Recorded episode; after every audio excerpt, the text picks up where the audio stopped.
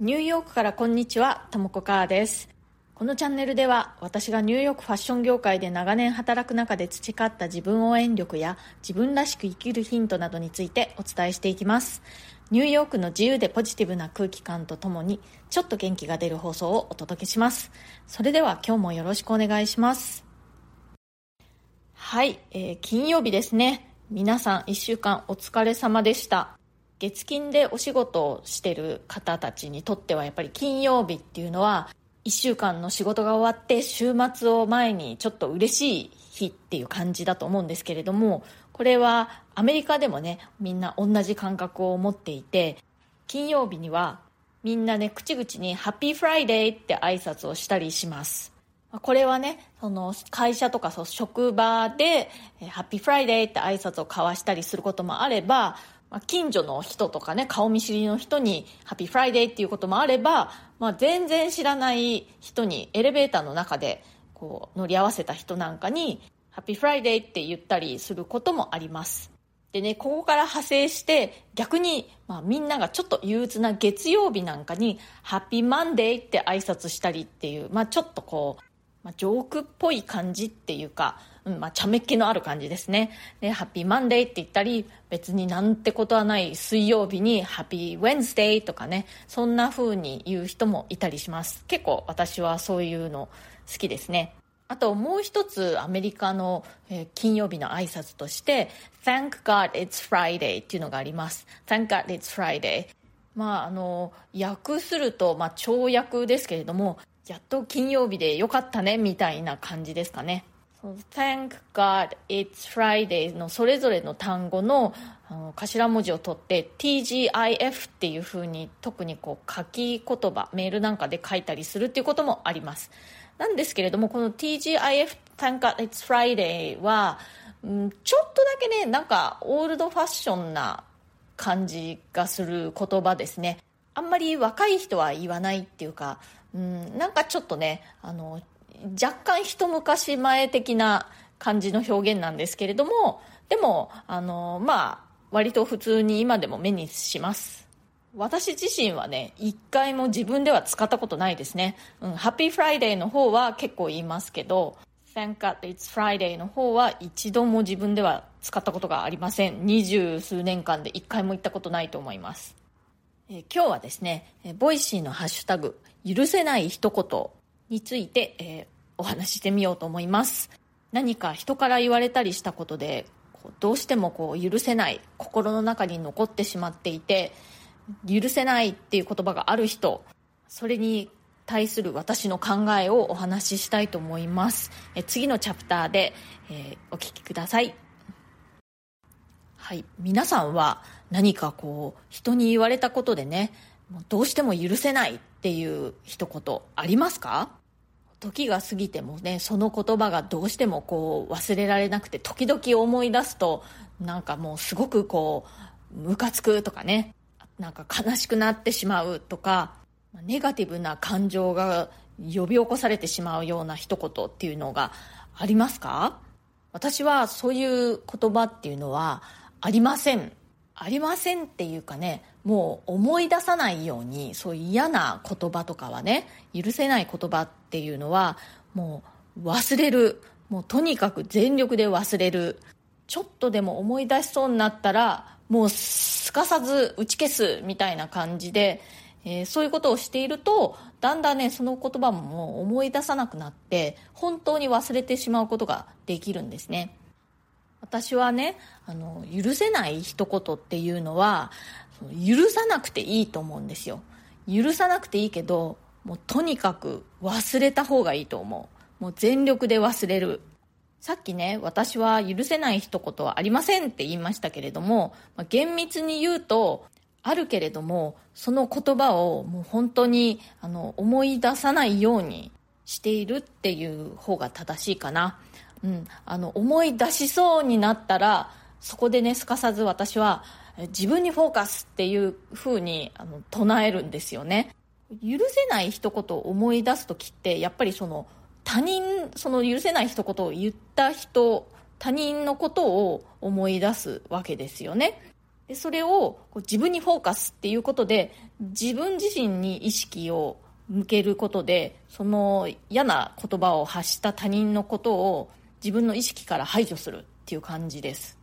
だってねその許せない一言っていうのを思い出すことでダメージを受けるのは自分自身ですよね。その許せない一言をずっと恨みに思ってうーあいつ許せないって思ってもその言葉を発した人には何のダメージもないわけですよね。もうあなたはすでにその言葉を聞いた時点で一回ダメージを受けてるわけだからそれを何回も何回も思い出して反芻して何回もダメージを受ける必要っていうのはないわけなんですよね。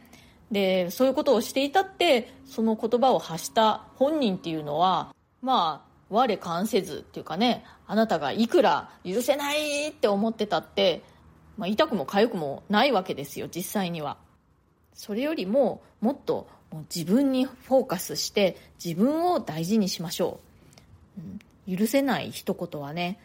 許さなくていいと思う、うん、いろいろ考えて許そうってしなくていいと思うんですけれども全力で忘れるのがいいと思います。でまあもしねどうしてもその気持ちにきっちり折り合いをつけたいっていうのであればその許せない一言を発した人にねはっきりね言っていいって思うんですよね。あのその時に大事なのは自分はそれその言葉ですごくこう傷ついたとかショックを受けたとか、まあ、そういうふうに自分を主語にしてね自分はこういうふうに感じましたって言ってもいいと思うんですよね。でそこで相手があそうだったんだごめんなさいって言ってくるかもしれないしでそれであればねあなたの気持ちも少しこう収まるかもしれないですよね。でそうではなくて相手が「えそんな風に感じるなんてあなたがおかしい」って言ってきたとしたらまあでもねあなたが実際にそういう風に感じたということは事実なのでおかしいって人に言われてもね自分がそう感じたということは、まあ、事実なんだからね。あのそう感じたのはおかしかったのかなとかこう考える必要はないと思うんですよね。でも一回ねそれを相手に伝えてそれがこう理解されるにせよされなかったにせよもうそのことはそれ以降は忘れた方がいいと思います。自分を大切に自分にフォーカスです。嫌な感情をね何回も何回も自主的に味わうのはやめましょう。自分に優しくしてあげてください。はいコメントのお返しをしたいと思います。声で似合う服が変わるという放送。これは9月の25日の放送でした。自分にね似合う服っていうのをみんな結構気にして考えると思うんですけれどもそれを考える時にこう自分の顔の雰囲気はとか体型はとかそういうこととプラスしてね声っていうのもまたその人のね雰囲気というのを作る大事な要素の一つなんですよっていうお話をしたんですね。てんてんさんからコメントいただいております。聴覚も印象に大きく影響するので服に関係するというのも納得です。思い返せば国内旅行で結構いろいろなベッドを使ったのかもしれません。朝起きたらシーツがなぜか床に落ちていることもあります。ということでてんてんさんありがとうございます。そうなんですよね。聴覚って本当にその人の雰囲気に影響を与えるんですよね。結構ねこう童顔の女性とかでも声がハスキーボイスとかだとちょっとこう大人っぽかったりとかセクシーな印象になったりすることもあるし男性なんかでもね見た目がこうのび太くんみたいな感じでも声がねこうイケボだったりするとなんかこうイケメンな雰囲気になったりするんですよ。それからあのシーツね朝起きたら床に落ちているってなんかどんな激しい寝方ですか？てんてんさん結構こう寝相が激しいタイプっていうことでしょうか？それから笹子さんからもコメントいただいてます。ともこさんこんにちは。声もスタイルに影響するとのこと。なんとなく分かりみが深いです。私はよく見た目はクールな印象らしいですが声や喋り方はほわっとしているようでほっこりな印象のようです。服の好みもシャープなものと柔らかい色や素材の服を合わせることも好きでこれは今回のお話でいうコンビネーションなスタイルなのかなって思います。仕事では少しかっちりしたりもしますがアクセは自分の好きなものを選んで気分を上げたりします。ということで笹子さんありがとうございます。そうそう。あのそんな感じでねまさにその声の感じと見た目となんかいろんな要素がやっぱり一人の人にあるんですよね。であのよくねこう顔診断の結果と骨格診断の結果が合わないとかねそういうお悩みとかあるんですけれども、まあ、合ってる方が逆に珍しいというかねみんないろいろな要素があるんですよね。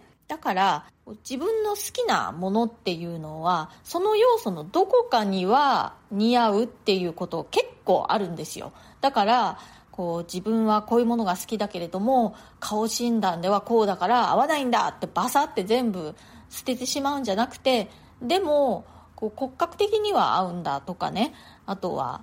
声に合うんだとかあとねこの人のその振る舞いとかこうボディラングエッジとかそういうものそういうところでもこう印象ってすごく変わってくるので